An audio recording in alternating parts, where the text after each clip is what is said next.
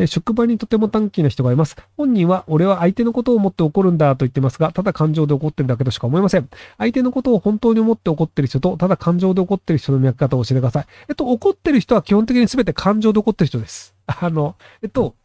感情で怒ってない怒り方をする人は、静かに喋ります。要はその、例えばじゃあ、えっと、子供が包丁を触ってる時に、危ないって大きな声を出して止める親はいます。でも、その後、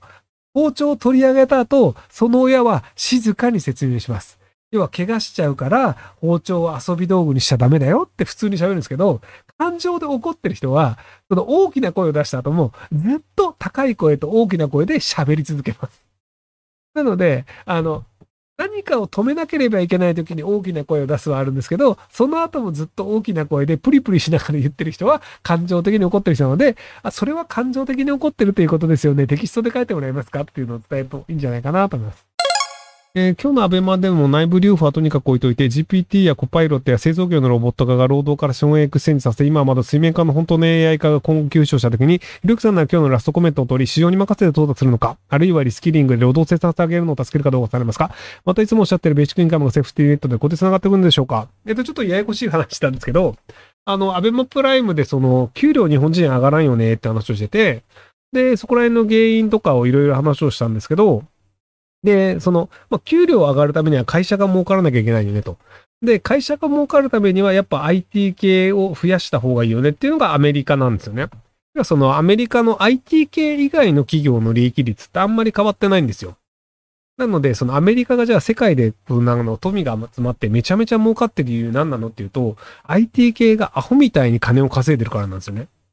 なので、その、いかに IT 系の会社を作るかっていうのが、割とその、あの、他の国との戦いの中で勝つには、まあ、IDK でなんとか投資して、そこで利益率高いのしなきゃいけないよねってなってるんですけど、まあ、でもその、なんか、あの、チャッピット GPT を使ったコパイロットっていうのが、あの、マイクロソフトがそのプログラムをなんかこんな感じのプログラム作ってっていうのを、あの、テキストで書くと、ほいほいって言って、そのプログラムを書いてくれるっていうのを発表して、で、あの、Amazon の AWS でも同じようなコパイロットっていう機能が実装されるみたいな話になってて、割とそのエンジニア周りで、そのチャット GPT 的な、その大規模言語モデルっていうのが結構増えてますよっていうのがあって、なので、そういうものをきちんとこう、あの、使えるようにして、その IT 系で利益を上げていく方向にしなければいけないよね、というふうに、長期的には考えなければいけないんですけど、なんかチャット GPT 怖いよねとか、IT ってやっぱりなんか、あの、なんとなく怖いから触らない方がいいよね、そういうのを使わない社会の方が私はいいよね、みたいな人というのがメディアに出るのはよろしくないんじゃないかなと思って今日はあの、老害という表現をしたんですけど、その、あの、チャット GPT を使って、これは危ないよねとか、あの、こういう、そのなんか、あの、問題点があるよねとかっていうのであれば、僕はそれは言うべきだと思うんですよ。ただなんかあの、使わないで、その、なんかそういうのはない方がいいよね。なるべく使わないようにしていきたいよね。みたいな話をするのっていうのが、割とその、日本の経済発展を後回しにしてしまうというのを、なんかあの、今までのその日本が作ってしまう、その、なんか日本がそういう社会になってしまった原因なんじゃないかなと思ってるので、なのであの、日本人の給料なんで上がらんのかっていう話をした後に、それを言うっていうのは、なんか、あの、本当に物事が分かっていない人なのか、あえてなのか、どうなのかなっていうので、で、その、あんまり頭の良くない人がそれを言うのであればあまり気にならないんですけど、なんかその、弁護士もやって、政治家もやって、で、さらにその大学院に入って勉強しようっていう、その、向上心がある人が、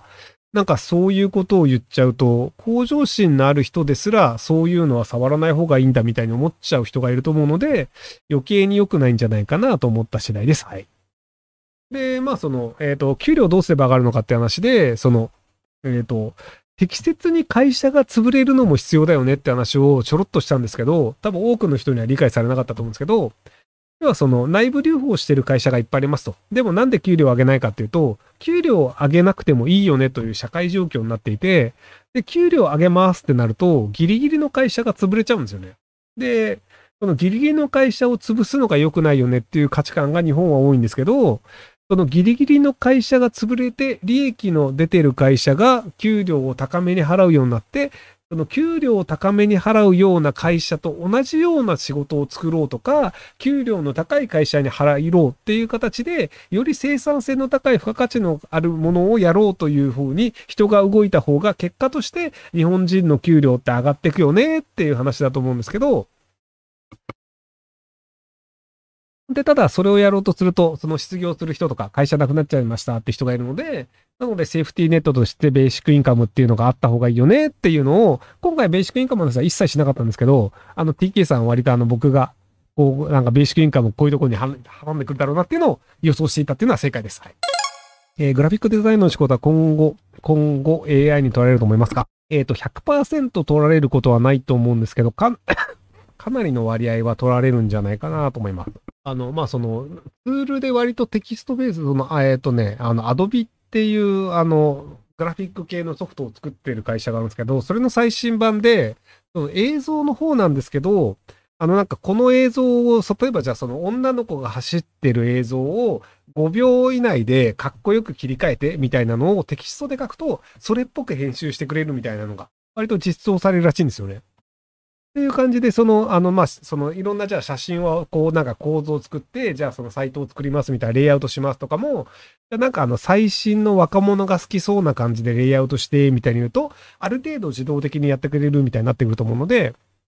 なので、その、グラフィックデザイナーが AI を使って納品をするっていうのは今後も増えるんじゃないかなと思います。なので、その、まあ、グラフィックデザイン限らずエンジニアだったりとか、あと、まあ、普通にイラストレーターとかも、まあ、あの、AI を使って仕事をするっていうのが、だんだん当たり前になってくるんじゃないかなと思いますけど。